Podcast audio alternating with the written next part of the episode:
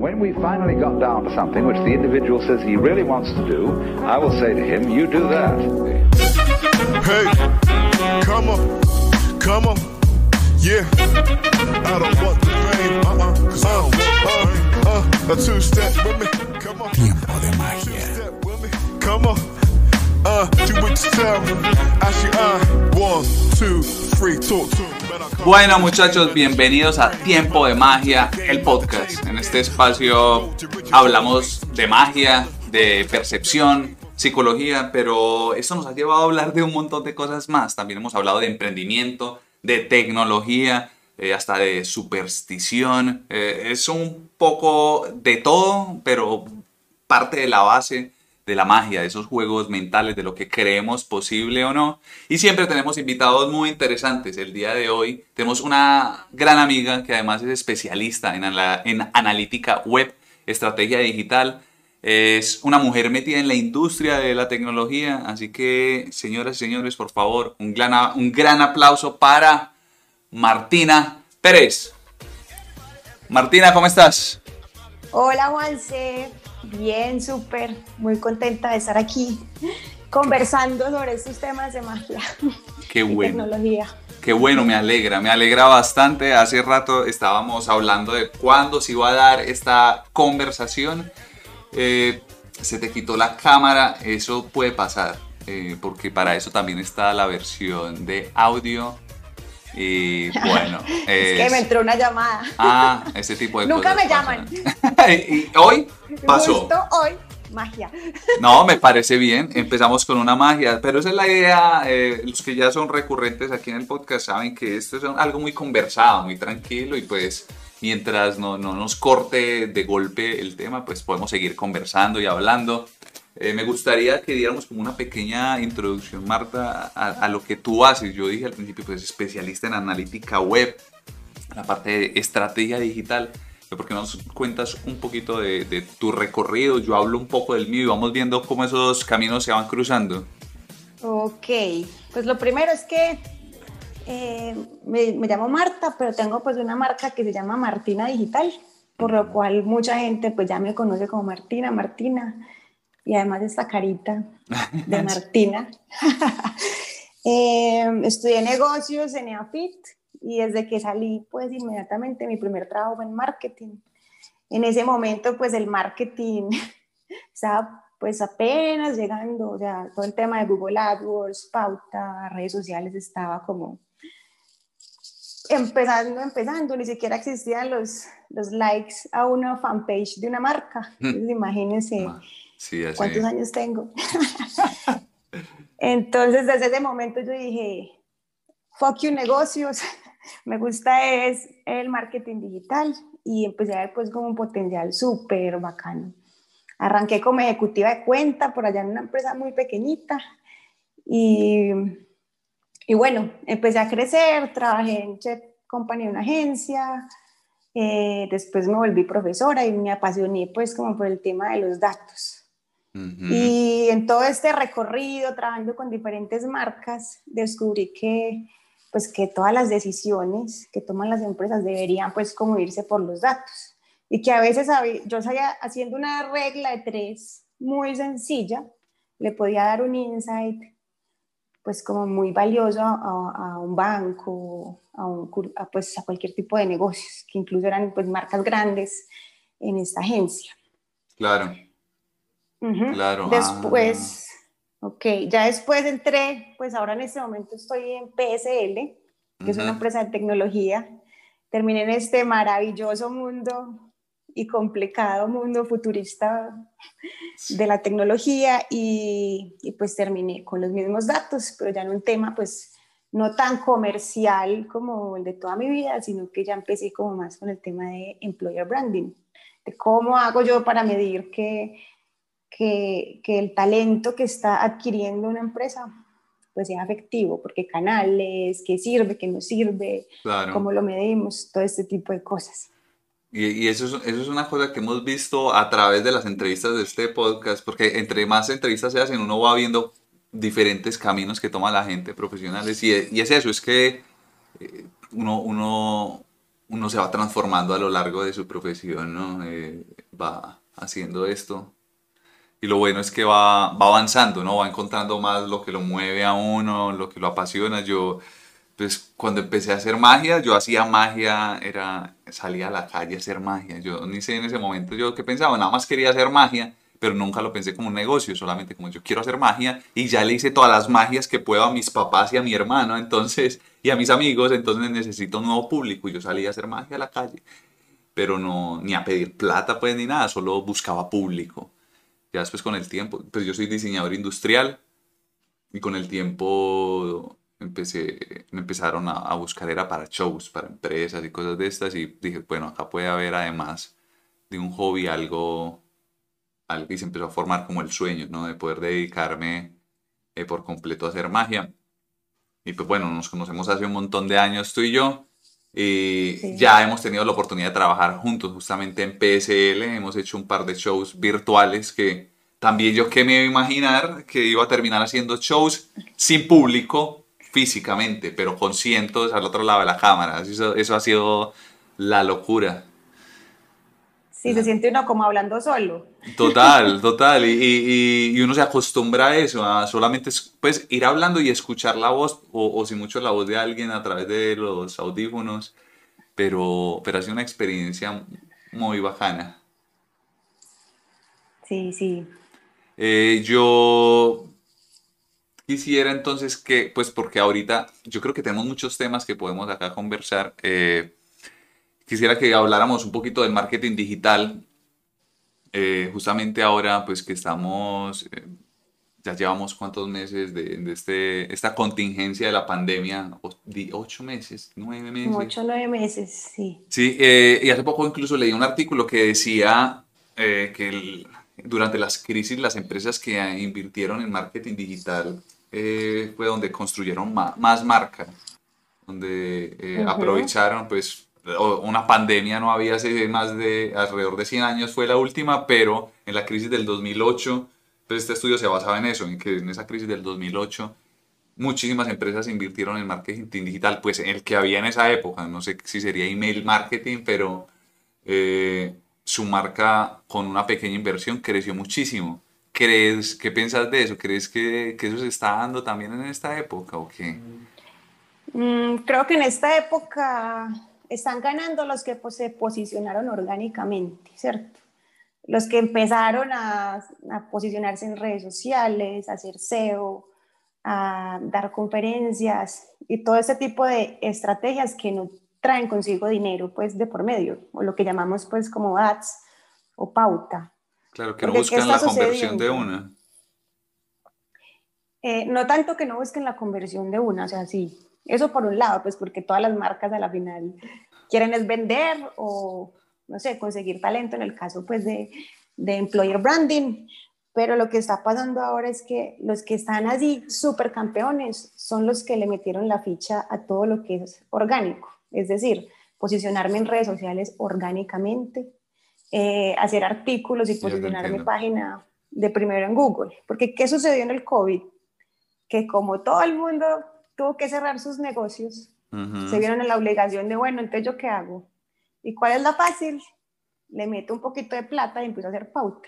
Pero ¿qué sucede cuando demasiadas empresas hacen pauta? Que entonces ya un clic te puede valer un platal. Un clic en LinkedIn ya es que tres dólares. Eh, incluso, pues había clientes que yo manejaba que siempre en Facebook la pauta les funcionaba y dependían prácticamente de la pauta y a la final ya no le está funcionando, ¿cierto? Porque hay mm. demasiada competencia y ya se toca jugársela como con la creatividad, sobresalir, porque sobresalir entre un montón, súper teso. No, y, y, yo creo que desde el lado del, del público también, no sé, al menos a mí personalmente me ha pasado, uno, uno se, pues siempre ha existido la pauta, pero, pero cuando ya hay tanto, ya hay tanta gente, también uno como público ya se siente muy atacado, o sea, ya hay mucha publicidad todo el tiempo, pues porque que buscan es convertir ahí de una o, o bajo a nivel. A mí me han salido unas, unas campañas que yo uso porque me sale a mí que esto no tiene nada que ver conmigo y pues a la larga debe afectar. tantísima persona que, que tuvieron que saltar algo que de pronto no sabían. No sabían y además que cualquier persona puede acceder a una pauta, pues yo puedo simplemente entrar a Google, a Facebook y meter una tarjeta de crédito y, y hágale. Sí. Eso se le come a usted toda la plata del mundo, pero, pero eso es lo que pasa, pues es que entonces no hacen segmentaciones buenas, no usan estrategias pues como acertadas de remarketing ni mensajes, creatividad. Entonces lo que pasa es que se satura la gente. Yo a veces pienso como en un mundo perfecto. ¿Vos te imaginas que a vos solamente te salieran como cosas que a vos te gustan? Por ejemplo, cosas de Apple o de las marcas que vos más seguís o cosas que vos... Que como diseñado todo solo para mí que eso sería lo ideal, pero pues tocaría sacar a la gente que, que hace la pauta, pues como... Que no, igual, sí. Sí, que no tiene tanto que ver con uno, pero yo creo que ese es como el objetivo de, la, de, de los algoritmos, tratar de modelarte el mundo alrededor lo más parecido, con menos fricción posible. Sí, y de hecho, pues la, la respuesta de 2008 a la comparación de hoy es que ganaron los que lo, hicieron orgánicamente. Y con respecto a los algoritmos, más allá de un algoritmo, uno como profesional hoy en día debe como aprender a jugar con ese algoritmo y a, y a, cómo yo como profesional le doy la orden de ese algoritmo, a ese algoritmo, porque a la final el algoritmo piensa como tú lo customices, ¿cierto? Yo al algoritmo le digo, mira, yo quiero que la gente se inscriba a este a este formulario, ¿cierto? Y él optimiza con respecto a eso. Pero si yo no le digo a cuál formulario, ni tengo una lógica que a la final es de un ser humano, eh, el algoritmo hace lo que le da la gana. Claro, y estás, estás quemando recursos ahí, gastando pauta. Eso sería un buen, si podemos listar así de rapidez, eh, hay que aclararle al público que nos está escuchando. yo te conté más o menos de qué vamos a hablar, pero estas preguntas no es que estén preparadas ni nada de eso, sino que es una conversación casual, ¿cierto? Pero si fuéramos a poner un versus, versus aquí, digamos, alguien de la nada, un, un, señor de una panadería dice, ve, eso de Instagram está vendiendo y abre, mete su tarjeta ahí en Facebook Business y empieza. Entonces Facebook le dice, ah, bueno, ¿cuál es tu público? Y le hace como, si lo hace eh, desde la app, le pregunta como tres cosas nomás y meta la tarjeta y chao. Sí. Si ponemos un versus versus de, pues tú que vives haciendo esto, en comparación, ¿qué son todos esos criterios que tal vez la gente no tiene ni idea y que de pronto podemos ayudar a concientizar de, hombre, es que si metes ahí puedes estar gastando más de lo que deberías y no estás llegando a la gente correcta. Pues bueno, lo primero hablando pues como Facebook Ads, que es la pregunta concreta es, darle promocionar es una lotería, ¿cierto? Porque cuando vos le das promocionar lo que haces es que Instagram te busca gente parecida a la que ya te sigue, ¿cierto? Y le empieza a mostrar tu anuncio y no necesariamente el que te sigue, pues es el, que te compra.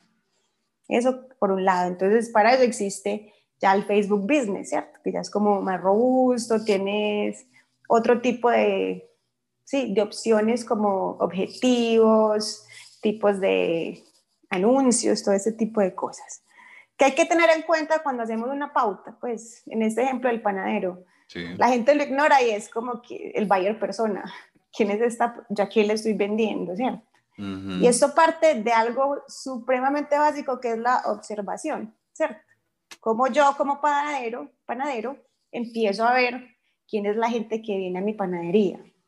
Serán personas que son más jóvenes o son más viejitos.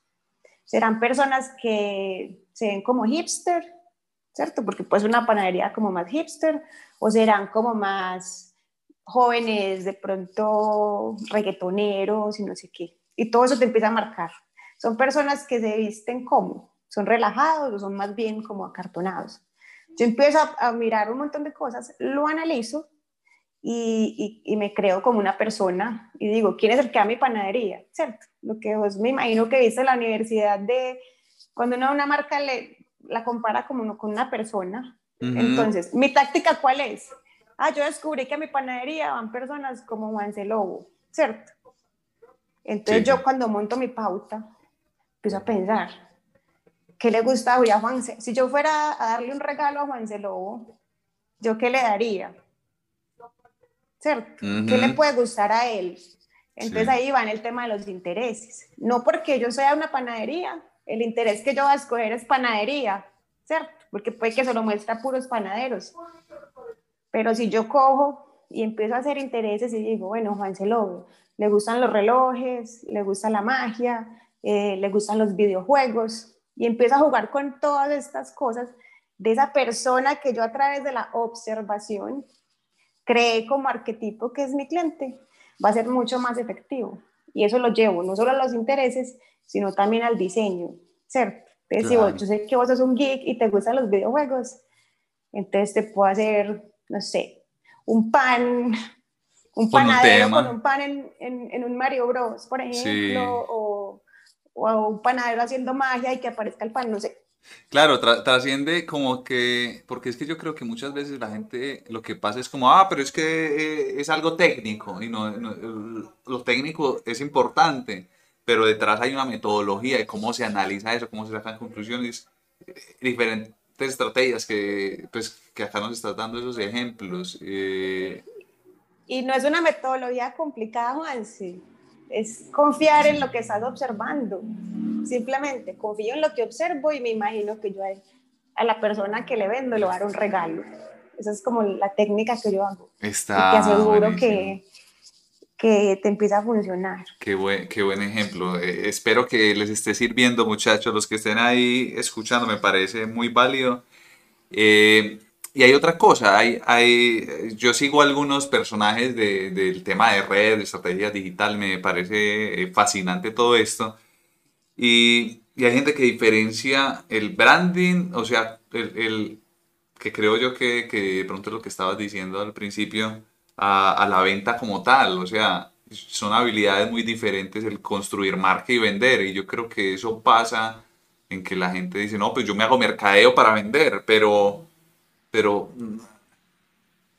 casi no necesariamente eh, una cosa de una es a la otra. Hay gente que se especializa es, vamos a construir marca y otra cosa es vender, que es como convertir.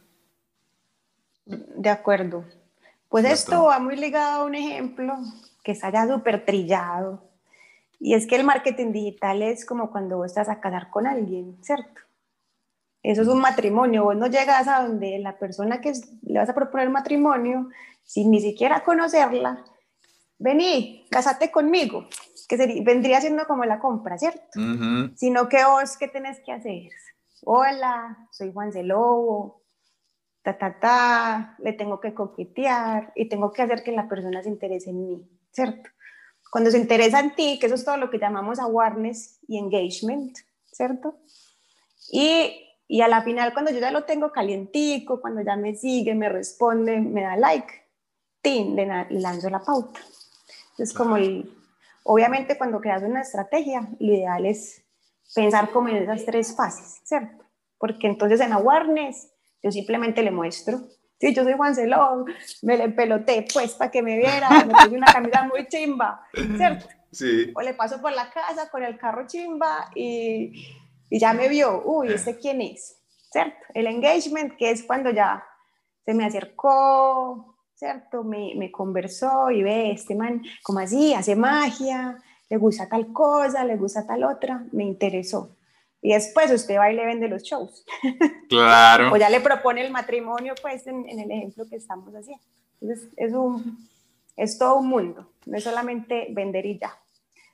Totalmente, sí, no, no se puede simplificar así. Hay un, hay un tipo que me imagino que pronto, creo que incluso lo hemos hablado, que es Gary Vaynerchuk, que el tipo, el tipo tiene un libro como resumiendo esa misma estrategia, pues lo quiero recomendar acá y pues quería contarlo porque está muy alineado con lo que dice. Y él, él dice jab, jab, jab, right hook, que es como del boxeo. Entonces él dice jab, jab, jab, que es como los golpecitos y después el golpe duro. Dice, usted tiene que dar, dar a la gente antes de pedir. Tiene que darles y dar y dar y dar y dar para que el momento en que usted dé el golpe fuerte, tumbe o sea, no tumbe de tumbar, ¿no? Pero como que sea certero en el golpe y el tipo hace una cantidad de contenido y una cantidad de cosas y he visto diferentes eh, eh, personajes de internet eh, aplicando esa estrategia y es dar contenido útil en cantidades industriales, eh, podcasts, conferencias, eh, muchísimas cosas y cosas que le podrían vender. Eh, hay otro que se llama Romo Alfons, un español que hace mucho SEO. Y el tipo, si, si quieren escuchar más de esto, pues buscan Romo Alfons en YouTube, cómo hacer páginas gratis, cómo hacer SEO gratis, eh, estrategias en Instagram, en Facebook, un montón de cosas gratis. Y el tipo lleva dos años haciendo contenido gratis en YouTube. Y ahora va a sacar un, un curso pago. Pero son dos años regalando De algo que podría vender. Y se posicionó, ya tiene 600 mil seguidores en YouTube. Entonces, claro, va a decir, ahora sí voy a convertir esto. Pero ¿cuánto hay de trabajo antes de...? Eso es lo Eh, que no ven algunas marcas ahora con el tema del COVID. O sea, llegó el COVID, nos encerramos, entonces Pauta. Y, hombre, Ah. no, no. Y menos cuando está todo el mundo en las mismas ahí dando golpes. dando golpes. Eh. Me gusta mucho esto que mencionabas, pues quería como completar algo y es que un error que he notado pues como trabajando con tantas marcas es que la gente tiende a pensar en ella misma, en como marca. Entonces vos llegas donde los grandes equipos de mercadeo, nosotros queremos posicionarnos así, queremos ser así, nosotros queremos, nosotros queremos y está bien, es finalmente es el objetivo de la empresa, pero a las marcas se les olvida qué es lo que quiere el- la gente, El ¿cierto? público. Y eso, incluso en esos días puse pues un, un post en LinkedIn y habla precisamente de eso. Yo, por, a través de los datos, puedo de pronto tener luces para hacer ensayos de, de cosas que realmente quiere mi público y no quedarme en yo quiero, yo quiero, yo quiero, sino tú qué quieres, que de pronto yo puedo conectar con lo Claro. que tengo y te puede interesar para que hagamos un negocio. Claro, yo como genero valor, que esa es la idea principal de una empresa. Una empresa genera valor y pues pide a cambio la retribución, pero siempre debe partir desde, desde pues qué, qué, qué está buscando la gente, qué necesita, cómo yo puedo entrar en esa situación y aportar. Está muy, muy bueno eso. Y hablando de datos, eh, de pronto podemos hablar un poco de ahora, pues que está, pues en, en tu trabajo estás, digamos, eh, manejando datos y es una empresa, pues de tecnología. Eh, si podemos hablar un poco de lo que haces ahí, eh, tiene que ver esto con Big Data, tiene que ver esto con, con este tipo de, de, pues, de, será de movimientos, tecnología que está creciendo muchísimo, toda la inteligencia artificial, Big Data y demás. ¿Nos puedes contar un poquito sobre eso? Pues en, sí, pues no, mira, en este momento, eh, como les dije, trabajo en PSL. Estamos haciendo algo innovador, que es unir el tema de recursos humanos con el marketing, ¿cierto? Y, y midiendo pues como cada estrategia que yo hago de marketing, si realmente tiene un impacto a nivel de contrataciones, pues, ¿cierto? Eh, Big Data como tal de proyecciones y inteligencia artificial, todavía no vamos por ahí. Hay, un, hay una pequeña y diminuta variable, y es que cuando tú haces un proceso de selección, tú, tú no puedes desde una estrategia de marketing decir, yo voy a filtrar la gente que es estable en un trabajo Mm. Claro. o las personas que tienen cierta personalidad o los que saben trabajar en equipo, ¿cierto? Porque pues yo puedo dar un mensaje desde marketing, puedo decir cosas en las redes sociales, pero a la final optimizar por allá a esas cosas como tan psicológicas y de talento, no es, es un tema Complicado, complejo, sí. es muy complicado. Muy humano todo eso como para convertirlo en datos. Sí, digamos que a futuro, con, con un montón de cosas y, no sé, encuestas y cosas, uno podría llegar a, a tener como unas probabilidades, ¿cierto? De qué podría pasar. Sin embargo, se complica mucho porque no es tan exacto. O sea, cada persona es tan diversa que, que hacer esa correlación se, se complica. Entonces, eh, igual, no hay, para hacer análisis de datos no se necesita pues como inteligencia arti- artificial, big data, ¿cierto? Obviamente es lo ideal en ciertos negocios y, y casos, pero desde lo más básico puedes tener mucha información. desde mirar unas métricas de analytics, unos túneles de donde se sale la gente, todo ese tipo de cosas, puedes igual tener conclusiones muy, muy válidas. Cuando tú hablas de, de esta parte de reclutamiento, de trabajo con el personal y mercadeo, o sea, hacen, por ejemplo, estrategias como de funnel para buscar personal o este tipo de cosas o... Tal cual. ¿Sí? Como si se estuviera vendiendo. Realmente aquí la venta, el producto que estás vendiendo es, es la empresa. Wow, o sea... ¿Qué sucede? La conversión es que la gente se venga a trabajar. Que la gente se venga a trabajar. What? Sí, es este bastante disruptivo el tema.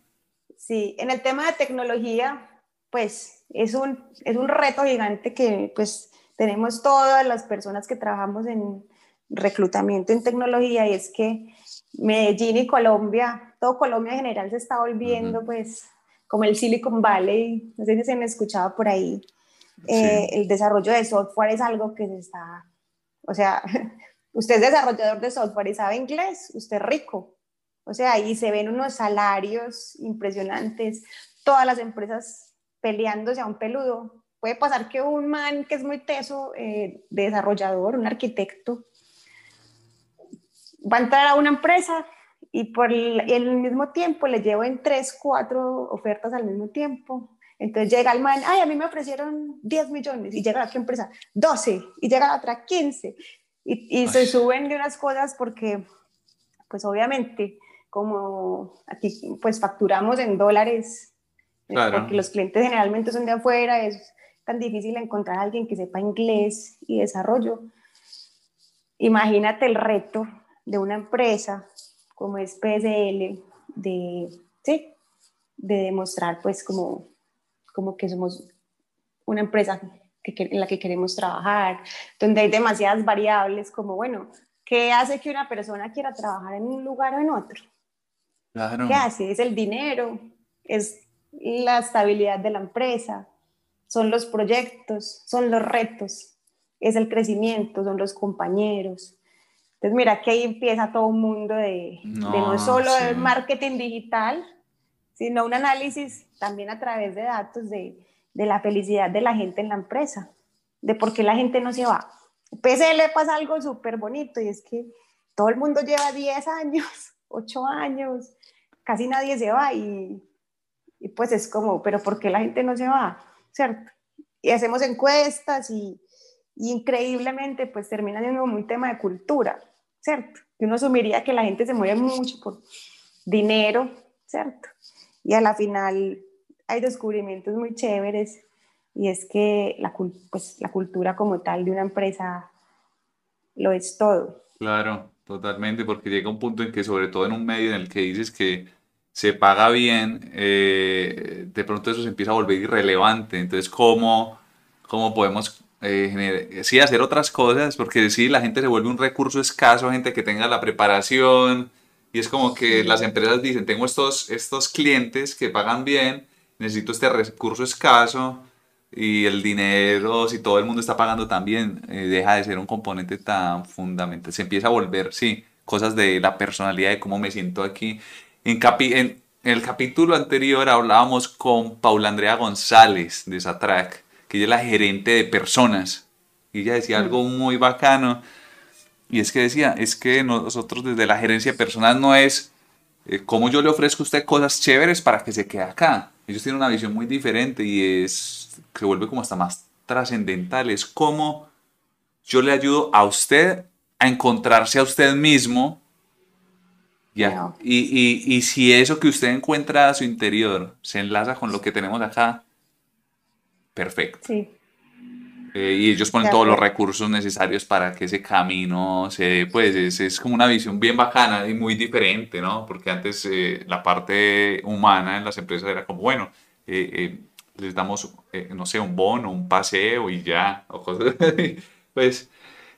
Sí, ya va más allá, es como que, pues sí, las personas buscan es el bienestar y la felicidad. No falta, pues, Ah, Obviamente lo que te dije, hay mucha gente que la mueve la plata, pues. Entonces ahí está el reto, pues, de encontrar un match entre una empresa y una persona. Cada persona hará match con cierta empresa de tecnología, pues, dependiendo de, de, sus variables, ¿cierto? Sí, sí. Porque todas son buenísimas. ¿Qué me da a mí empezar a veces? Que, que llegamos a todo este tema de, de, que nos importen las empresas, tanto lo humano, por una necesidad de talento.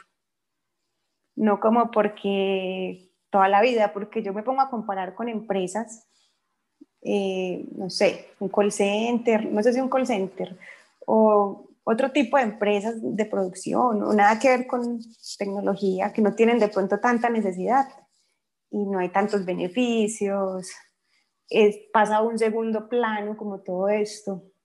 Eso es algo que me ha como sí, lo jalado un poco y me ha dejado un poco como triste, como que rico que todas las empresas se tomaran eso tan en serio como lo hacen hoy en día las de tecnología.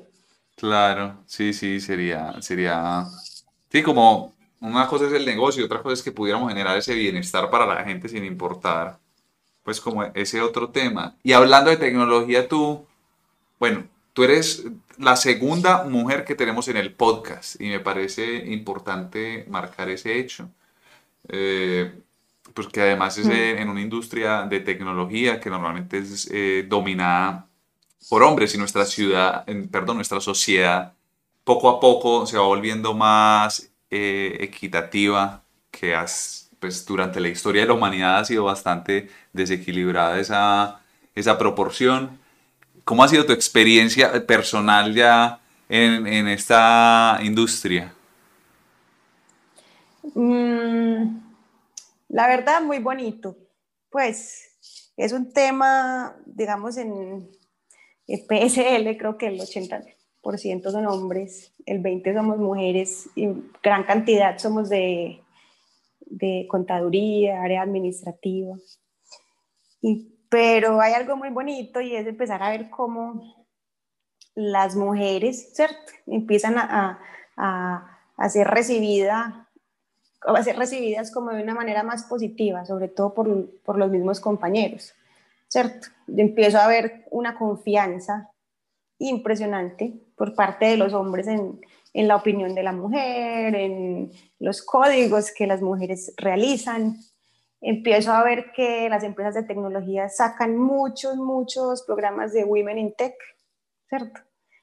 Que hay comunidades en Colombia de mujeres, solo de mujeres que están aprendiendo, hay proyectos em, de mujeres, solo de mujeres para, para, pues como para, sí, para que más mujeres sean, estén en este mundo. Eh, algo muy chévere es que de todas formas el hombre y la mujer tienen como diferente tipo de lógica, ¿cierto? Y diferentes cosas. Entonces, ver cómo una mujer que de pronto tiende a ser más ordenada a veces o más metódica en ciertas cosas, llega a coger un código y a trabajar con, un, con compañeros que son hombres, se vuelve un complemento que lo que hace es un boom en todo el tema de, de, producción de software. Personalmente, eh, me encanta trabajar con tantos hombres, pues como ser, como una mujer, porque ellos, hay una cercanía diferente en el trato, en, en, la forma de hablar, porque de todas formas, pues, no sé, la mujer tiende a ser más dulce, más cercana, ¿cierto? Y en el mundo de tecnología, ese, ese pedacito también es muy, muy, muy importante. Claro, es fundamental y que, que se empieza, como decía, se empieza a equilibrar de a poco a poco la balanza y, y, se, y, y creo que es fundamental mostrar ejemplos así porque también eh, se crean referentes. Puede que es, para otras personas lo vean como algo como pues normal, pero esa es la idea, que niñas que estén creciendo digan, uy, yo quiero ser programadora, que tengamos todos la libertad de soñar con lo que nos mueva por dentro eh, que no nos encasille eh, pues, la sociedad en nada. Pues la CEO de PSL es una mujer. Bravo. Y eso me encanta, pues que es como la jefe, por decirlo así. De Big y, claro, claro. Y, y eso le ha dado con todo ese pensamiento analítico, organizado. Empezó desde que era QA, que son los de calidad, y empezó a subir y terminó siendo CEO de PCL. Entonces, brutal. No sé, para mí como mujer, imagínate. Exacto, se vuelve referente, o sea, uno se emociona, ¿no? Sí, a mí me da mucha emoción, pues, como ver que la CEO de una empresa donde la mayoría son hombres eh, es una mujer y que todo el mundo confía en ella y, y sí, y sus estrategias, y es como la que mantiene todo el orden, me encanta, o sea, me, me da como una alegría impresionante. No, genial. Buenísimo. Ojalá en, la, me gustaría que en la magia pasaran más ese tipo de cosas. Hay mujeres en la magia, pero es... La magia es una profesión tan antigua y siempre ha sido... Se ha pasado lo mismo, lo mismo que pasa en la sociedad, ¿no? Se segrega, eh, pero poco a poco han ido llegando mujeres y necesitamos que pase más y que sería brutal que hubiera una gran mujer ilusionista, ¿no? Que la, la gente piensa en Copperfield, en Chris Angel, y debería haber ahí también eh, ese rol, pero esperemos que se vaya dando ahí poco a poco. Se irá equilibrando esa balanza.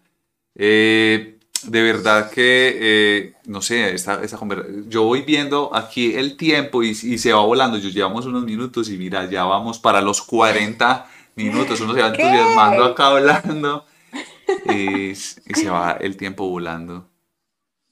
Volando, es literal. Verdad, es verdad. Eh, Martina, me, para cerrar me gustaría que habláramos un poco de Martina Digital. O sea, porque estamos hablando de toda esta experiencia que has tenido en estas empresas, lo que haces ahora, pero Martina Digital es un proyecto en sí mismo, es tu marca. ¿De qué se trata? Sí. Bueno, Martina Digital surgió cuando me echaron de un trabajo. bien, me parece bien, la sinceridad es importante. Claro, estamos aquí en confianza.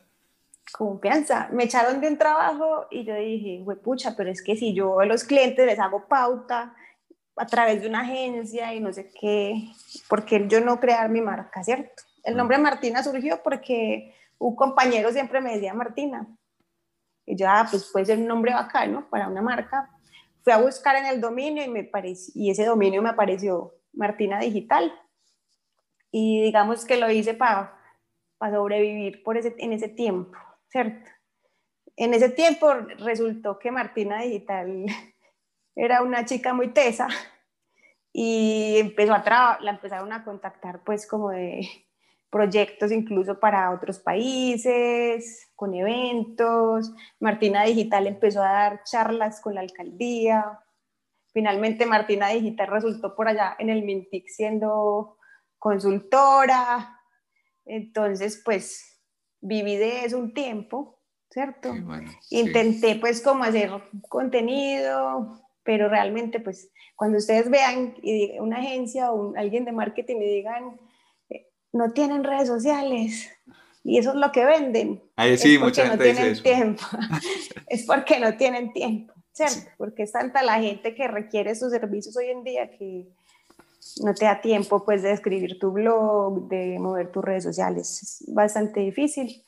Em, entonces sí, Martina Digital pues fue un proyecto que me ha dado de comer mucho tiempo eh, y fue creciendo, creciendo. Finalmente decidí cambiarme ya pues como a PSL eh, por un tema pues de, sí, porque igual estás en tu proyecto, ¿cierto? Pero hace falta la visión del otro lado. Claro. La visión de la empresa, la experiencia de estar otra vez eh, como, sí, como tener tu salario mensualmente, eh, mirar otro tipo de cosas.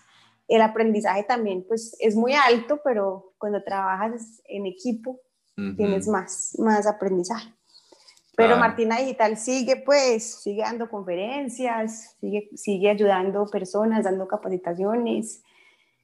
Eh, y ya, pues es... Claro, no, y son, y son, cosas que pueden ir en, en paralelo ahí funcionando y estás obteniendo ambas cosas me parece Una visión súper chévere. Si ustedes quieren saber más, pueden buscar fácil martina.digital y ahí están, salen los servicios de todo lo que trata acá.